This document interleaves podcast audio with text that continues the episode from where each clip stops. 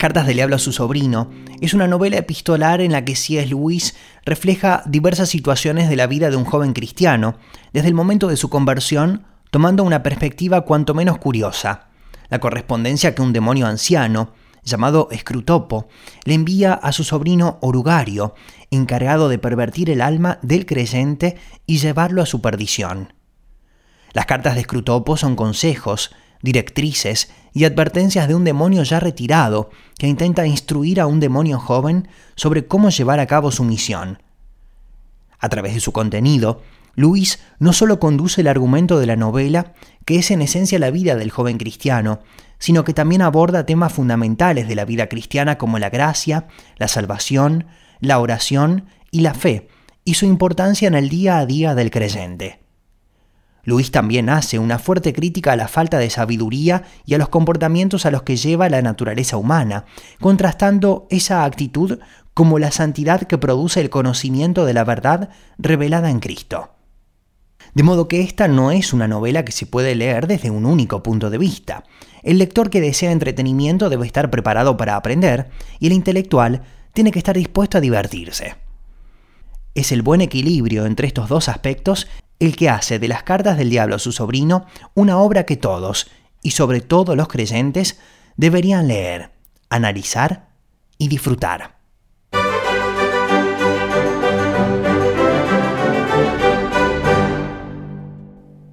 Mi nombre es Alexis Millares y en este podcast te invito a leer juntos y a reflexionar sobre las 31 cartas del diablo a su sobrino de C.S. Lewis.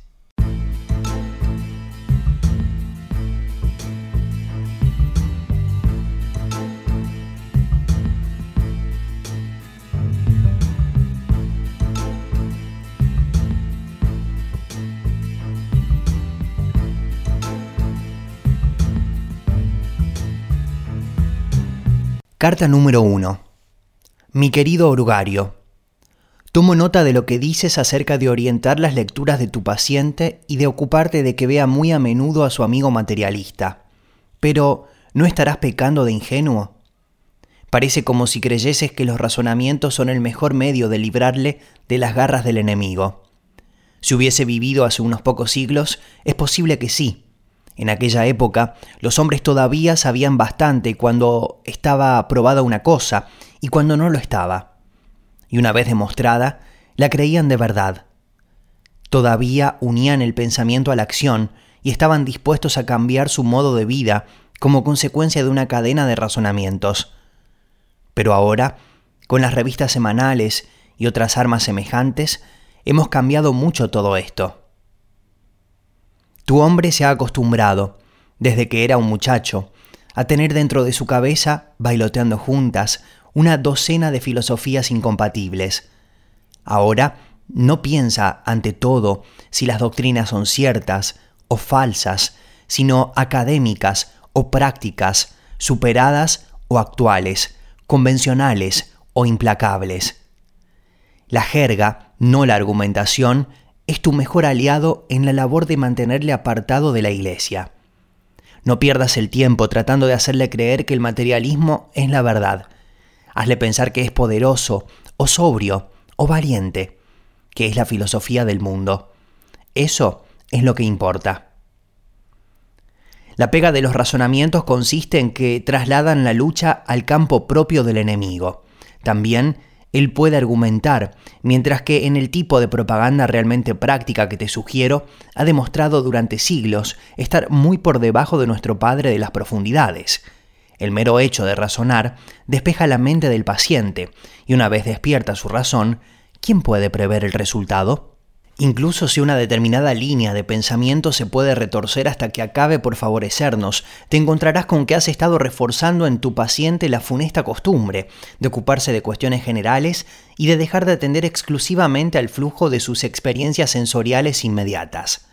Tu trabajo consiste en fijar su atención en este flujo. Enséñale a llamarlo vida real y no le dejes preguntarse qué entiende por real. Recuerda que no es como tú, un espíritu puro. Al no haber sido nunca un ser humano, o esa abominable ventaja del enemigo, no te puedes hacer idea de hasta qué punto son esclavos de lo ordinario. Tuve una vez un paciente ateo, convencido, que solía leer en la biblioteca del Museo Británico. Un día, mientras estaba leyendo, vi que sus pensamientos empezaban a tomar un mal camino. El enemigo estuvo a su lado al instante, por supuesto, y antes de saber a ciencia cierta dónde estaba, vi que mi labor de 20 años empezaba a tambalearse. Si llego a perder la cabeza y empiezo a tratar de defenderme con razonamientos, hubiese estado perdido, pero no fui tan necio. Dirigí mi ataque inmediatamente a aquella parte del hombre que había llegado a controlar mejor y le sugerí que ya era hora de comer. Presumiblemente, ¿sabes que nunca se puede oír exactamente lo que les dice?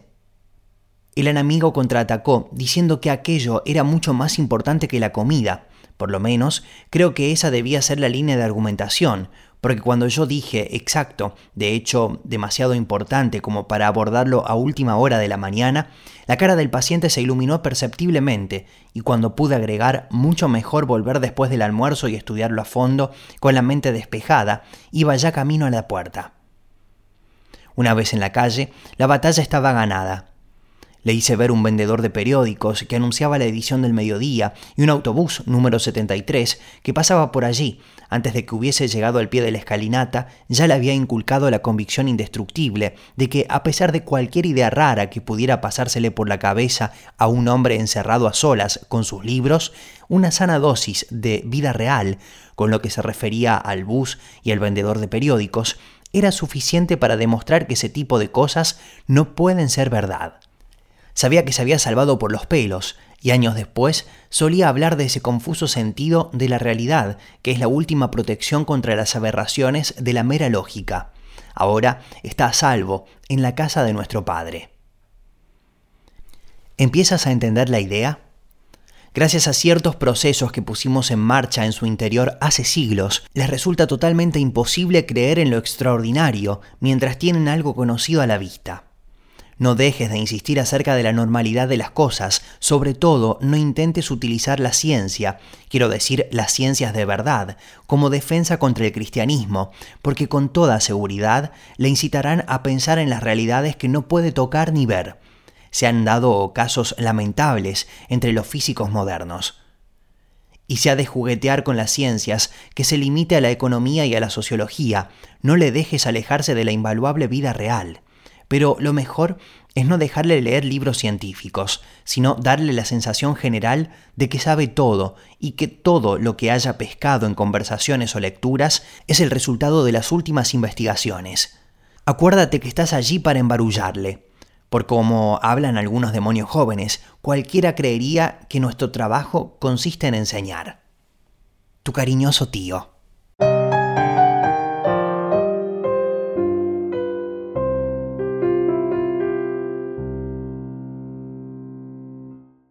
Bueno, y así concluye la carta número uno de este libro, Las cartas del diablo a su sobrino, de C.S. Lewis.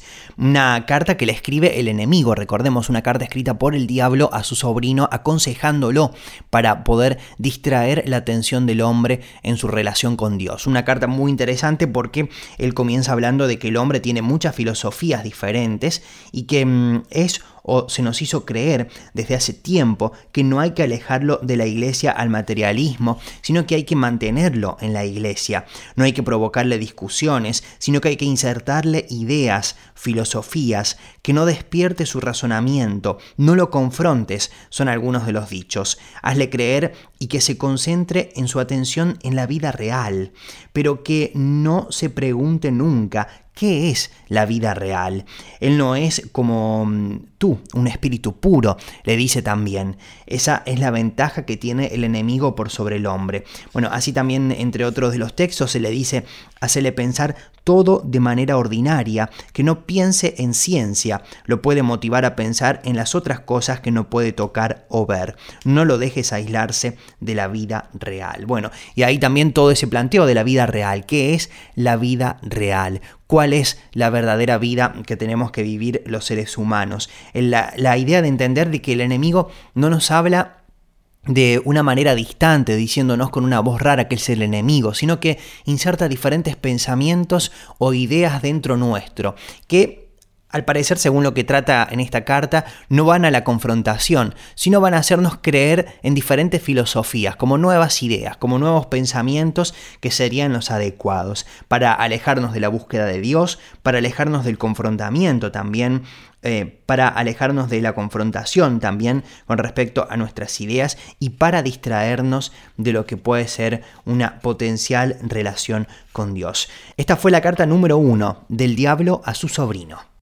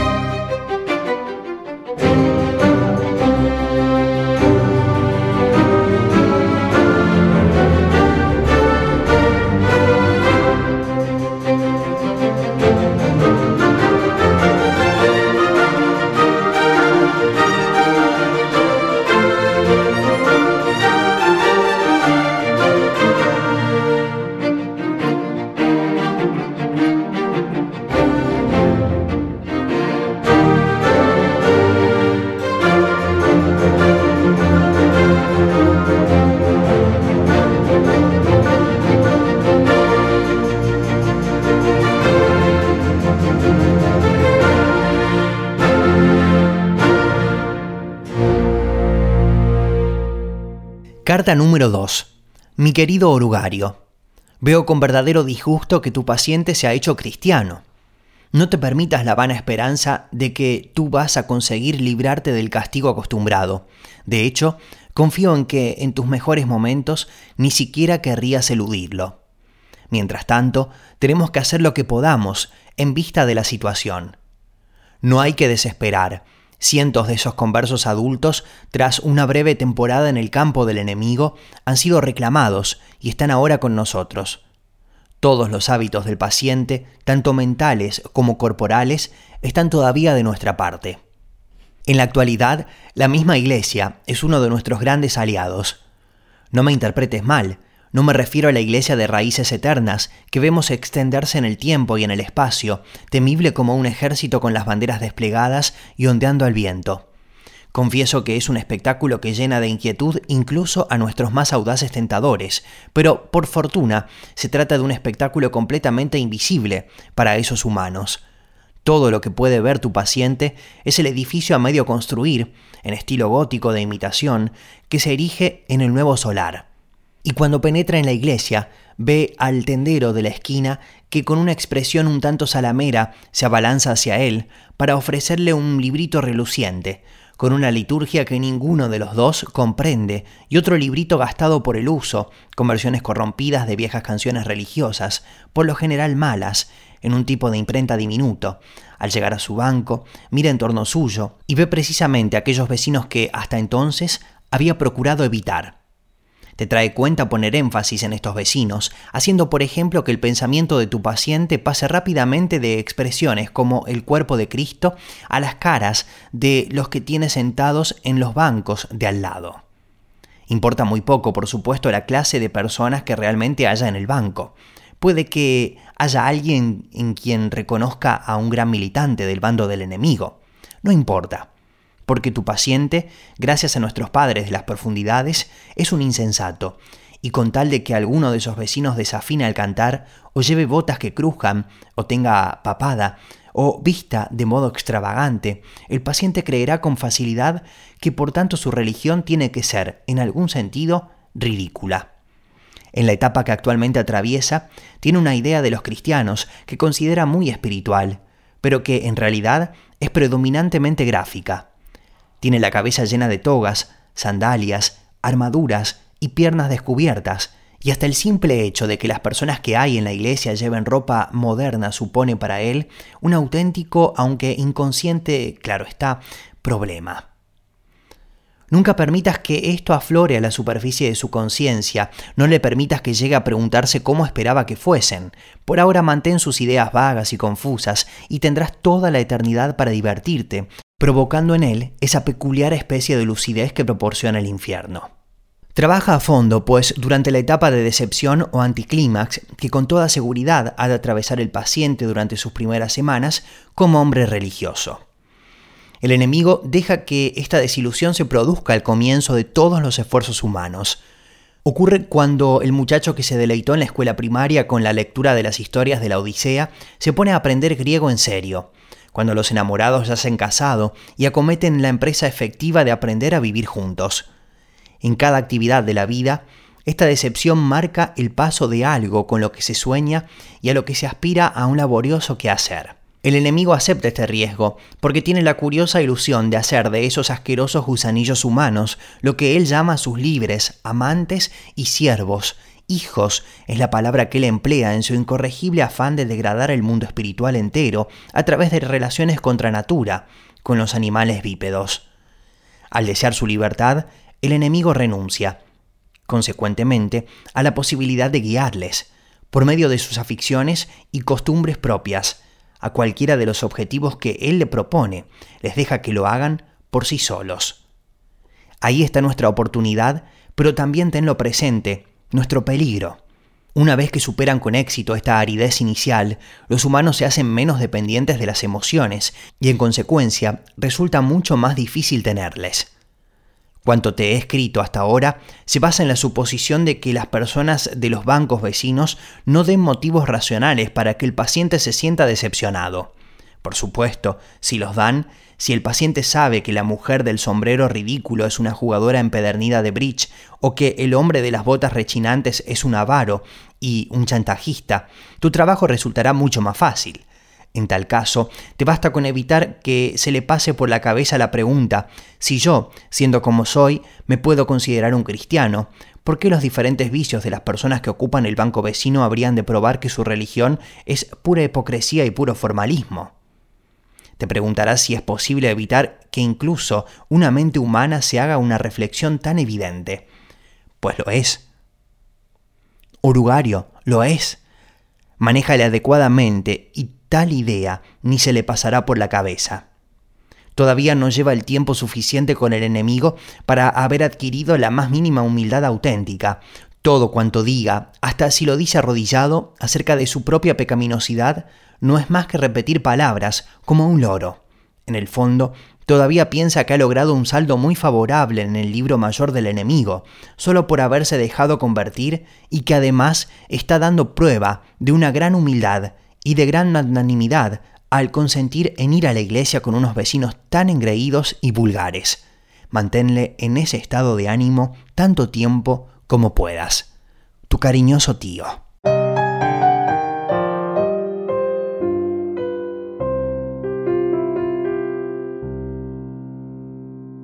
Bueno, y esa era la carta número 2 de este libro, Las cartas del diablo a su sobrino de C.S. Lewis, que estamos compartiendo en este podcast. Bueno, y en esta carta el enemigo mm, escribe que la persona se convirtió, la persona a la que está intentando alejar de Dios, parece ser que se convirtió y su sobrino va a tener que pagar una condena por eso, porque no era el objetivo, el objetivo era todo lo contrario, alejarlo de su relación con Dios. Y el enemigo parece ser que va a utilizar la iglesia. Él reconoce el poder tremendo que hay en la iglesia, pero él dice que el hombre no se da cuenta de esto. Pero él aconseja que en esa iglesia, eh, en esa iglesia tradicional, haya una liturgia que nadie entienda, y también que se empiece a insertar en la mente de este paciente, porque se le denomina paciente, le aconseja trabajar en la desilusión o el anticlímax de esa persona que recién está comenzando algo. El enemigo permite que esa decepción ocurra en el umbral de todo esfuerzo humano, es lo que también se menciona. Te hace creer que tenés que ser libre y obrar por tu cuenta. Si superamos esa emoción y vivimos libres de esos sentimientos, nos volveremos difíciles de tentar. El enemigo se esfuerza por mantener fuera de tu mente la pregunta si yo, siendo lo que soy, puedo considerar que en cierto sentido soy cristiano. Te hace creer que lo sos y te muestra las miserias de otras personas para que creas que todo es una hipocresía o una convención te aleja de la humildad, te hace creer que sos humilde incluso cuando orás para arrepentirte de tus errores y que el ir con toda esa gente vulgar es algo positivo para que te jactes de eso. Bueno, son algunas de las notas que hacía sobre esta carta, la número 2 del libro de C.S. Lewis, la carta del diablo a su sobrino que estamos compartiendo. thank you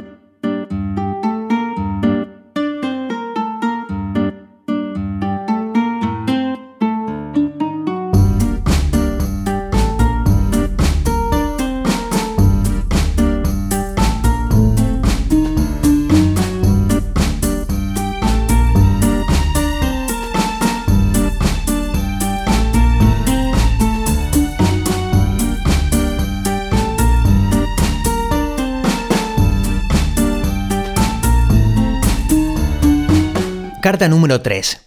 Mi querido Orugario, me complace mucho todo lo que me cuentas acerca de las relaciones de este hombre con su madre. Pero has de aprovechar tu ventaja. El enemigo debe estar trabajando desde el centro hacia el exterior, haciendo cada vez mayor la parte de la conducta del paciente que se rige por sus nuevos criterios cristianos y puede llegar a su comportamiento para con su madre en cualquier momento. Tienes que adelantártele. Mantente en estrecho contacto con nuestro colega Gluboso, que se ocupa de la madre, y construyan entre los dos en esa casa una costumbre sólidamente establecida y consistente en que se fastidien mutuamente pinchándose todos los días. Para ello, los siguientes métodos son de utilidad. En primer lugar, mantén su atención centrada en la vida interior. Cree que su conversión es algo que está dentro de él. Y mm, su atención está, por lo tanto, volcada de momento sobre todo hacia sus propios estados de ánimo, o más bien hacia esa versión edulcorada de dichos estados que es cuanto debes permitirle ver. Fomenta esa actitud, mantén su pensamiento lejos de las obligaciones más elementales, dirigiéndolo hacia las más elevadas y espirituales acentúa el pensamiento lejos de las obligaciones más elementales, acentúa la más sutil de las características humanas, el horror a lo obvio y su tendencia a descuidarlo. Debes conducirle a un estado en el que pueda practicar el autoanálisis durante una hora, sin descubrir ninguno de aquellos rasgos suyos que son evidentes para cualquiera que haya vivido alguna vez en la misma casa o haya trabajado en la misma oficina. El punto 2. Por supuesto, es imposible impedir que rece por su madre pero disponemos de medios para hacer inocuas esas oraciones. Asegúrate que sean siempre muy espirituales, de que siempre se preocupe por el estado de su alma y nunca por su reuma. De ahí se derivarán dos ventajas. En primer lugar, su atención se mantendrá fija en lo que él considera pecados de su madre, lo cual, con un poco de ayuda de tu parte, puede conseguirse que haga referencia a cualquier acto de su madre que a tu paciente le resulte inconveniente o irritante. De este modo, puedes seguir restregando las heridas del día para que escuezan más, incluso cuando está postrado de rodillas. La operación no es nada difícil y te resultará muy divertida. En segundo lugar, ya que sus ideas acerca del alma de su madre han de ser muy rudimentarias y con frecuencia equivocadas, rezará en cierto sentido por una persona imaginaria y tu misión consistirá en hacer que esa persona imaginaria se parezca cada día menos a la madre real, a la señora de lengua puntiaguda con quien desayuna. Con el tiempo, puedes hacer la separación tan grande que ningún pensamiento o sentimiento de sus oraciones por la madre imaginaria podrá influir en su tratamiento de la auténtica.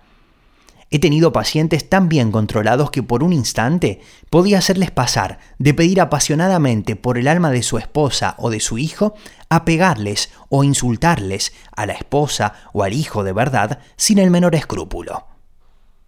En el punto 3, es frecuente que cuando dos seres humanos han convivido durante muchos años, cada uno tenga tonos de voz o gestos que al otro le resulten insufriblemente irritantes. Explota eso. Haz que tu paciente sea muy consciente de esa forma particular de levantar las cejas que tiene su madre, que aprendió a detestar desde su infancia, y déjale que piense lo mucho que le desagrada. Déjale suponer que ella sabe lo molesto que resulta ese gesto y que lo hace para fastidiarle. Si sabes hacer tu trabajo, no se percatará de la inmensa inverosimilitud de tal suposición. Por supuesto, nunca le dejes sospechar que también él tiene tonos de voz y miradas que molestan a su madre de forma semejante. Como no puede verse ni oírse, esto se consigue con facilidad. En el punto número 4, en la vida civilizada, el odio familiar suele expresarse diciendo cosas que sobre el papel parecen totalmente inofensivas. Las palabras no son inofensivas, pero en un tono de voz o en un momento en el que resultan poco menos que una bofetada. Para mantener vivo este juego, tú y Gluboso deben cuidarse de que cada uno de ellos tenga algo así como un doble patrón de conducta. Tu paciente debe exigir que todo cuanto se dice se tome en sentido literal y que se juzgue simplemente por las palabras exactas, al mismo tiempo que juzga cuanto dice de su madre tras la más minuciosa e impersensible interpretación del tono, del contexto y de la intención que él sospecha. Y a ella hay que animarla a que haga lo mismo con él.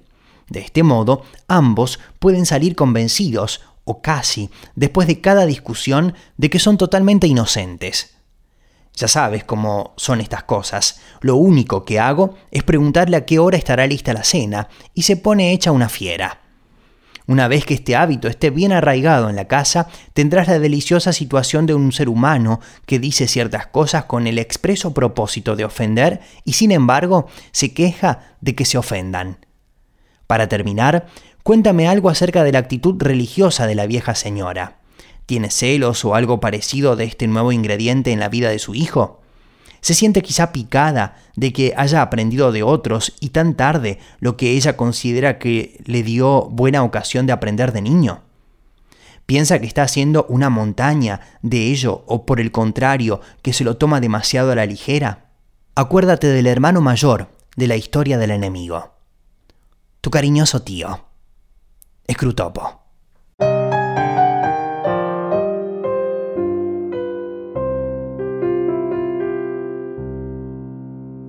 Bueno, y así termina esta carta, la número 3 del Diablo a su sobrino de C.S. Lewis. En esto marcaba también algunas notas. Él busca con esta mm, carta recomendarle a su sobrino que cree un ambiente de tensión entre los dos, entre madre e hijo, o entre las mismas personas que habitan en esa casa. ¿Por qué no? Él le dice, manténlo encerrado en sí mismo. Él se convirtió. Ahora lo más importante tiene que ser su interior, su mente, que no se ocupe de sus deberes elementales, sino de los más espirituales y elevados, que no le importe lo obvio, llévalo a reflexionar sin darse cuenta de nada de esto. Dice también que aunque para los otros sea algo evidente, que en sus oraciones incluso se concentre en acciones irritantes o inconvenientes para sí mismo, que no se dé cuenta de nada de lo externo que él tiene, sino que solamente se ocupe de su alma, de su espíritu, pero que no preste atención a cuestiones básicas que hacen de la convivencia con los demás. También le recomienda que esté encerrado en sí mismo, pero que no ore por el día a día con su madre, con sus relaciones diarias. Distorsiona la imagen de su madre para que ore por alguien imaginario y termine dividiéndose de ella. En esto trabajan conjuntamente, ¿no? Había un enemigo, hay un enemigo asignado para su madre, un enemigo asignado para él, ambos se ponen de acuerdo en encontrar puntos para poder confrontar a ambos y para poder generar una división entre sí, que ninguno de los dos ore por el otro, que cada uno ore de una manera egoísta por sí mismo y que se cree un ambiente insostenible concentrado en esas pequeñas cosas que le molestan del otro. Llevarle lo negativo del otro a la mente del paciente, que piense que el otro lo hace a propósito, para molestarlo y que nunca piense en eso que él tiene y que molesta al otro como está encerrado en una parte profunda, pero en realidad no se observa a sí mismo. Así va a ser algo fácil, también le dice. Realizar un desgaste cotidiano, que cada pequeña actitud o gesto sea tomada como una sospecha para el otro, que eso pase tanto en él como en ella. De cada disputa, ambos se irán convencidos de ser inocentes eran algunas de las notas que hacía sobre esta, la carta número 3 del diablo a su sobrino de C.S. Lewis.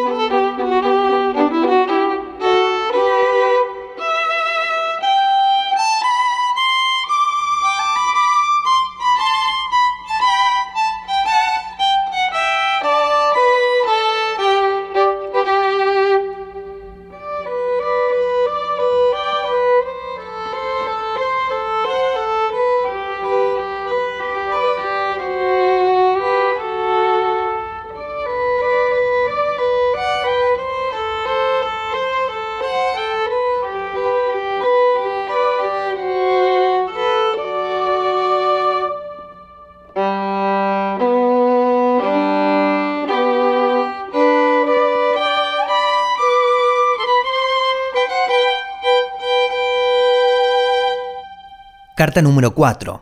Mi querido Orugario, las inexpertas sugerencias que haces en tu última carta me indican que ya es hora de que te escriba detalladamente acerca del penoso tema de la oración. Te podías haber ahorrado el comentario de que mi consejo referente a las oraciones de tu paciente por su madre tuvo resultados particularmente desdichados. Ese no es el género de cosas que un sobrino debería escribirle a su tío. Ni un tentador subalterno al secretario de un departamento. Revela además un desagradable afán de eludir responsabilidades. Debes aprender a pagar tus propias meteduras de pata. Lo mejor, si posible, es alejar totalmente al paciente de la intención de rezar en serio. Cuando el paciente, como tu hombre, es un adulto recién reconvertido al partido del enemigo, la mejor forma de lograrlo consiste en incitarle a recordar o a creer que recuerda lo parecidas a la forma de repetir las cosas de los loros, que eran sus plegarias infantiles. Por reacción contra esto, se le puede convencer de que aspire a algo enteramente espontáneo, interior, informal y no codificado, y esto supondrá, de hecho, para un principiante, un gran esfuerzo destinado a suscitar en sí mismo un estado de ánimo vagamente devoto, en el que no podrá producirse una verdadera concentración de la voluntad y de la inteligencia. Uno de sus poetas, Coleridge, escribió que él no rezaba moviendo los labios y arrodillado, sino que simplemente se ponía en situación de amar y se entregaba a un sentimiento implorante. Esa es exactamente la clase de oraciones que nos conviene, y como tiene cierto parecido superficial con la oración del silencio que practican los que están muy adelantados en el servicio del enemigo, podemos engañar durante bastante tiempo a los pacientes listos y perezosos. Por lo menos, se les puede convencer de que la posición corporal es irrelevante para rezar, ya que olvidan continuamente, y tú debes recordarlo siempre que son animales y que lo que hagan sus cuerpos influye en sus almas. Es curioso que los mortales nos pinten siempre dándoles ideas, cuando en realidad nuestro trabajo más eficaz consiste en evitar que se les ocurran cosas. Si esto falla, debes recurrir a una forma más sutil de desviar sus intenciones. Mientras estén pendientes del enemigo, estamos vencidos. Pero hay formas de evitar que se ocupen de él.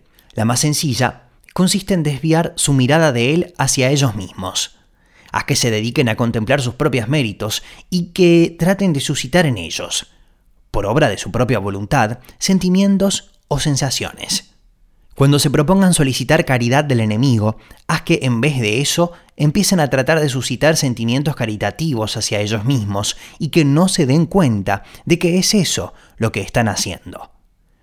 Si se proponen pedir valor, déjales que en realidad traten de sentirse valerosos. Cuando pretenden rezar para pedir perdón, déjales que traten de sentirse perdonados. Enséñales a medir el valor de cada oración por su eficacia para provocar el sentimiento deseado, y no dejes que lleguen a sospechar hasta qué punto esa clase de éxitos o fracasos dependen de que estén sanos o enfermos, frescos o cansados en ese momento. Pero claro está, el enemigo no permanecerá ocioso entre tanto. Siempre que alguien reza, existe el peligro de que él actúe inmediatamente, pues se muestra cínicamente indiferente hacia la dignidad de su posición y la nuestra, en tanto que espíritus puros, y permite, de un modo realmente impúdico, que los animales humanos arrodillados lleguen a conocerse a sí mismos.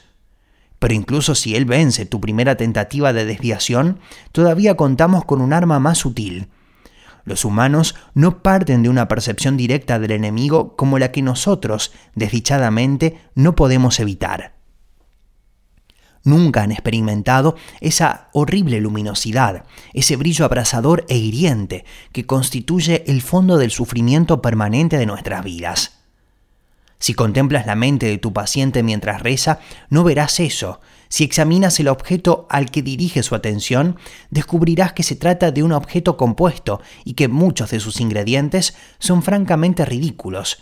Imágenes procedentes de retratos del enemigo, tal como se apareció durante el deshonroso episodio conocido como la Encarnación, otras más vagas y puede que notablemente disparatadas y pueriles asociadas con sus otras dos personas.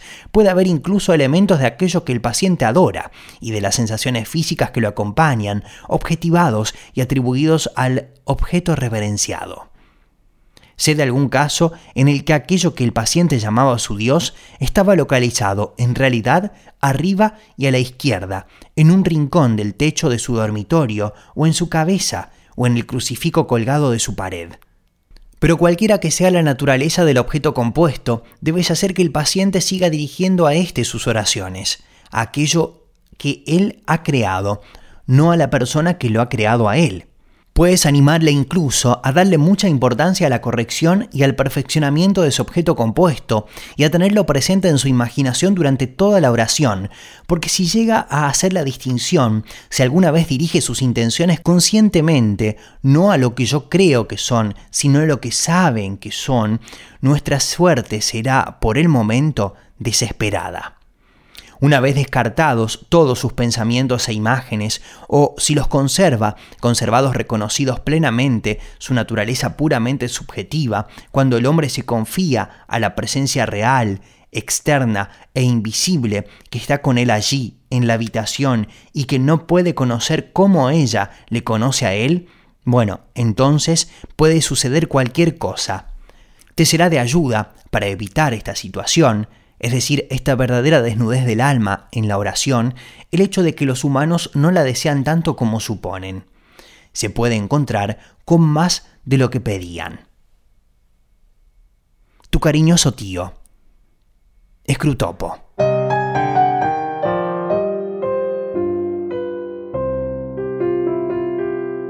Bueno, y esta era la carta número 4 del libro Las cartas del diablo a su sobrino de C.S. Lewis. En esta carta la meta del enemigo es lograr que directamente no oremos, que recordemos esas oraciones que hacíamos de niños, que oremos con nuestros pensamientos sin postrarnos e invertir un momento para orar, que nos volvamos vagos espiritualmente hablando. Muchas veces creemos que la posición de nuestro cuerpo no importa, pero somos animales. Cualquier cosa que haga nuestro cuerpo afectará también nuestras almas. Estas son algunas de las notas que tomaba acerca de esta carta que no piense el enemigo, es la meta del diablo. Y él llama enemigo a Dios. Recordemos por si recién te mm, recién escuchás este podcast y mm, encontrás esta frase un poco rara. El enemigo, cada vez que mencionamos la palabra enemigo, como es una carta que escribe el diablo a su sobrino, aconsejándole cómo alejar a su paciente de la voluntad de Dios o de una relación con Dios, es, eh, él se refiere como al enemigo. Él dice que no piense en el enemigo, en tomar conciencia de su obrar. El éxito está en insertar sentimientos en sí mismo, su atención en sí mismo, observando sus propias mentes fabricar sentimientos de caridad para nosotros mismos, en vez de orar por coraje, que se sienta valiente, en vez de orar por el perdón, que se sienta perdonado, que aprenda a estimar el valor de cada oración por el éxito de cada sentimiento deseado logrado, y que no sospechen de que el éxito o el fracaso depende de si estás cansado o fresco en ese momento. El enemigo tiene que estar activo porque siempre que hay oración existe el riesgo de una acción inmediata. Bueno, en, este, en esta carta es muy interesante porque justamente si prestamos atención, la meta del enemigo es alejarnos de la oración, es alejarnos de eh, la relación con Dios real, es hacernos creer, como él decía también, que se crea en crucifijos, en imágenes, pero que no crea en el Dios real, que ponga la fe en una persona, pero no en el que creó a esa persona, que ponga, eh, que imagine algo totalmente raro de Dios, algo estereotipado, y que crea en esa imagen y que ore a esa imagen. Por ahí esa imagen no está físicamente en una estatua o en un crucifijo, sino en nuestra mente. Y es una manera extraña de considerar a Dios y que no es la imagen correcta que deberíamos tener. Bueno, también él dice mm, de esto de aprender a estimar el valor de cada oración por lo que logra, por cómo se siente, esperar que cuando ore sienta una sensación extraña o un escalofrío o una cuestión así, pero que considere que esa oración no tuvo éxito si no siente nada. O que si se sintió cansado en la oración, sienta que está distante de Dios. Pero todo eso no tiene nada que ver con la oración.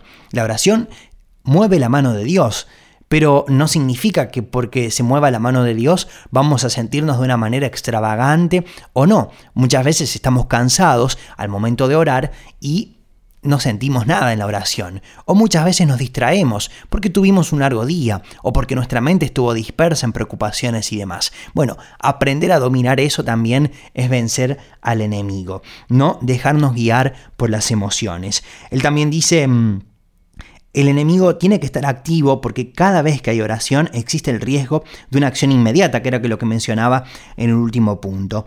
Los humanos no se dan cuenta de ese efecto devastador que produce esa luminosidad espantosa, ese resplandor punzante y abrasador que crea el trasfondo de un dolor permanente en nuestras vidas. Así describe el enemigo el poder de una oración de la persona y por eso la intención de alejarlo de ella que se haga de objetos o imágenes que le hagan creer que son de Dios, que piense que esos objetos son Dios y no en quien los creó. Bueno, ahí también hablábamos eh, hace instantes acerca de este tema. Esta fue la carta número 4 del diablo a su sobrino de C.S.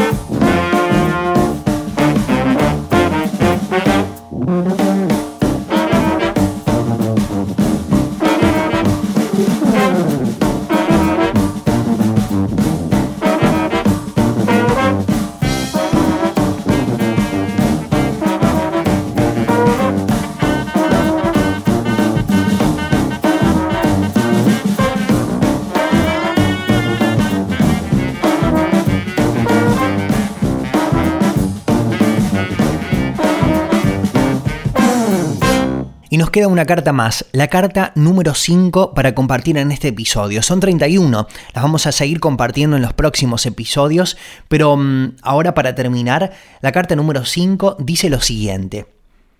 Mi querido orugario, es un poquito decepcionante esperar un informe detallado de tu trabajo y recibir en cambio una tan vaga rapsodia como tu última carta. Dices que estás delirante de alegría porque los humanos europeos han empezado otra de sus guerras. Veo muy bien lo que te ha sucedido. No estás delirante, estás solo borracho. Leyendo entre líneas de tu desequilibrado relato de la noche de insomnio de tu paciente, puedo reconstruir tu estado de ánimo con bastante exactitud. Por primera vez en tu carrera has probado ese vino que es la recompensa de todos nuestros esfuerzos, la angustia y el desconcierto de un alma humana, y se te ha subido a la cabeza. Apenas puedo reprochártelo, no espero encontrar cabezas viejas entre hombros jóvenes. ¿Respondió el paciente a alguna de tus terroríficas visiones del futuro? ¿Le hiciste echar unas cuantas miradas autocompasivas al feliz pasado? ¿Tuvo algunos buenos escalofríos en la boca del estómago? Tocaste bien el violín, ¿no? Bien, bien. Todo eso es muy natural. Pero recuerda, Uruguario, que el deber debe anteponerse al placer. Si cualquier indulgencia presente para contigo mismo conduce a la pérdida final de la presa, te quedarás eternamente sediento de esa bebida de la que tanto estás disfrutando ahora, tu primer sorbo. Si por el contrario, mediante una aplicación constante y serena, aquí y ahora logras finalmente hacerte con su alma, entonces será tuyo para siempre, un cáliz viviente y lleno hasta el borde de desesperación, horror y asombro, al que puedes llevar los labios tan a menudo como te plazca. Así que no permitas que ninguna excitación temporal te distraiga del verdadero asunto de minar la fe e impedir la formación de virtudes. Dame, sin falta, en tu próxima carta, una relación completa de las reacciones de tu paciente ante la guerra, para que podamos estudiar si es más probable que hagas un mayor bien, haciendo de él un patriota extremado o un ardiente pacifista. Hay todo tipo de posibilidades. Mientras tanto, debo advertirte que no esperes demasiado de una guerra. Por supuesto, una guerra es entretenida, El temor y los sufrimientos inmediatos de los humanos son un legítimo y agradable refresco para nuestras miradas de afanosos trabajadores. Pero, ¿qué beneficio permanente nos reporta si no hacemos uso de ello para traerles almas a nuestros padres de las profundidades? Cuando veo el sufrimiento temporal de humanos que al final se nos escapan, me siento como si se me hubiese permitido probar el primer plato de un espléndido banquete y luego se me hubiese denegado el resto. Es peor que no haberlo probado. El enemigo fiel a sus bárbaros métodos de combate nos permite contemplar la breve desdicha de sus favoritos solo para tantalizarnos y atormentarnos. Para mofarse del hambre insaciable que durante la fase actual del gran conflicto su bloqueo nos está imponiendo. Pensemos pues más bien cómo usar que cómo disfrutar esta guerra europea. Porque tiene ciertas tendencias inherentes que por sí mismas no nos son nada favorables. Podemos esperar una buena cantidad de crueldad y falta de castidad. Pero si no tenemos cuidado, veremos a millares volviéndose en su tribulación hacia el enemigo, mientras decenas de miles que no llegan a tanto ven su atención, sin embargo desviada de sí mismos hacia valores y causas que creen más elevadas que su ego. Sé que el enemigo desaprueba muchas de esas causas, pero ahí es donde es tan injusto. A veces premia a humanos que han dado su vida por causas que él encuentra malas, con la excusa monstruosamente sofista de que los humanos creían que eran buenas y estaban haciendo lo que creían mejor. Piensa también que muertes tan deseables se producen en tiempos de guerra, Matan a hombres en lugares en los que sabían que podían matarles y a los que van, si son del bando del enemigo, preparados. Cuanto mejor para nosotros si todos los humanos muriesen en costosos sanatorios, entre doctores que mienten, enfermeras que mienten, amigos que mienten, tal y como lo hemos enseñado, prometiendo vida a los agonizantes, estimulando la creencia de que la enfermedad excusa toda indulgencia e incluso si los trabajadores saben hacer su tarea, omitiendo toda alusión a un sacerdote, no sea que revelase al enfermo su verdadero estado. Y cuán desastroso es para nosotros el continuo acordarse de la muerte al que obliga la guerra. Una de nuestras mejores armas, la mundanidad satisfecha, queda inutilizada. En tiempo de guerra, ni siquiera un humano puede creer que va a vivir para siempre. Sé que Scar Arbol y otros han visto en las guerras una gran ocasión para atacar la fe, pero creo que ese punto de vista es exagerado. A los partidarios humanos del enemigo, él mismo les ha dicho claramente que el sufrimiento es una parte esencial de lo que él llama redención, Así que una fe que es destruida por una guerra o una peste no puede haber sido realmente merecedora del esfuerzo de destruirla. Estoy hablando ahora del sufrimiento difuso a lo largo de un periodo prolongado como el que la guerra va a producir. Por supuesto, en el preciso momento de terror, aflicción a dolor físico, puedes tomar a tu hombre cuando su razón está totalmente suspendida. Pero incluso entonces, si pide ayuda al cuartel general del enemigo, ha descubierto que el puesto está casi siempre defendido. Tu cariñoso tío, Escrutopo.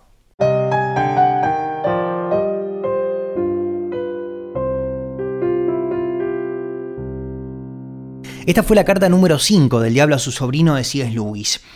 Él comienza hablando de su alegría por la guerra. Estas son algunas de las notas que tomé acerca de esta carta. El otro pregunta si atiende a su paciente. Le dieron imágenes de terror al futuro, miradas de autocompasión al pasado feliz, emociones finas en la boca del estómago. Algunas de las sugerencias que le da el tío al sobrino para atacar a esta persona. Se debe hacer un trabajo para socavar la fe y evitar la formación de virtudes. Miedo y sufrimiento es un refresco para el enemigo y es la sugerencia de éste para la persona.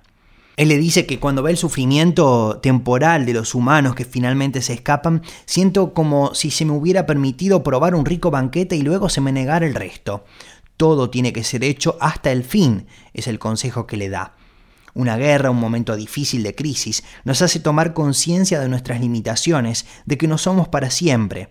Y esto puede impulsarle a buscar de Dios. Por eso le aconseja ser cuidadoso para que la persona no se acerque a Dios. Bueno, esta era la carta número 5 del diablo a su sobrino de C.S. Lewis y así estamos compartiendo estos diferentes mensajes que el diablo le escribe a su sobrino que está comenzando, alguien inexperto, para aconsejarle a través de diferentes estrategias de cómo alejar al hombre de Dios. En los próximos episodios vamos a seguir compartiendo el resto de las cartas. Acabamos de compartir en el episodio de hoy las primeras cinco y son 31 cartas en total las que vamos a estar compartiendo, las que vamos a estar leyendo y también resumiendo para entender cómo el enemigo intenta alejarnos del plan de Dios para nuestras vidas. Mi nombre es Alexis Millares, muchas gracias y hasta la próxima.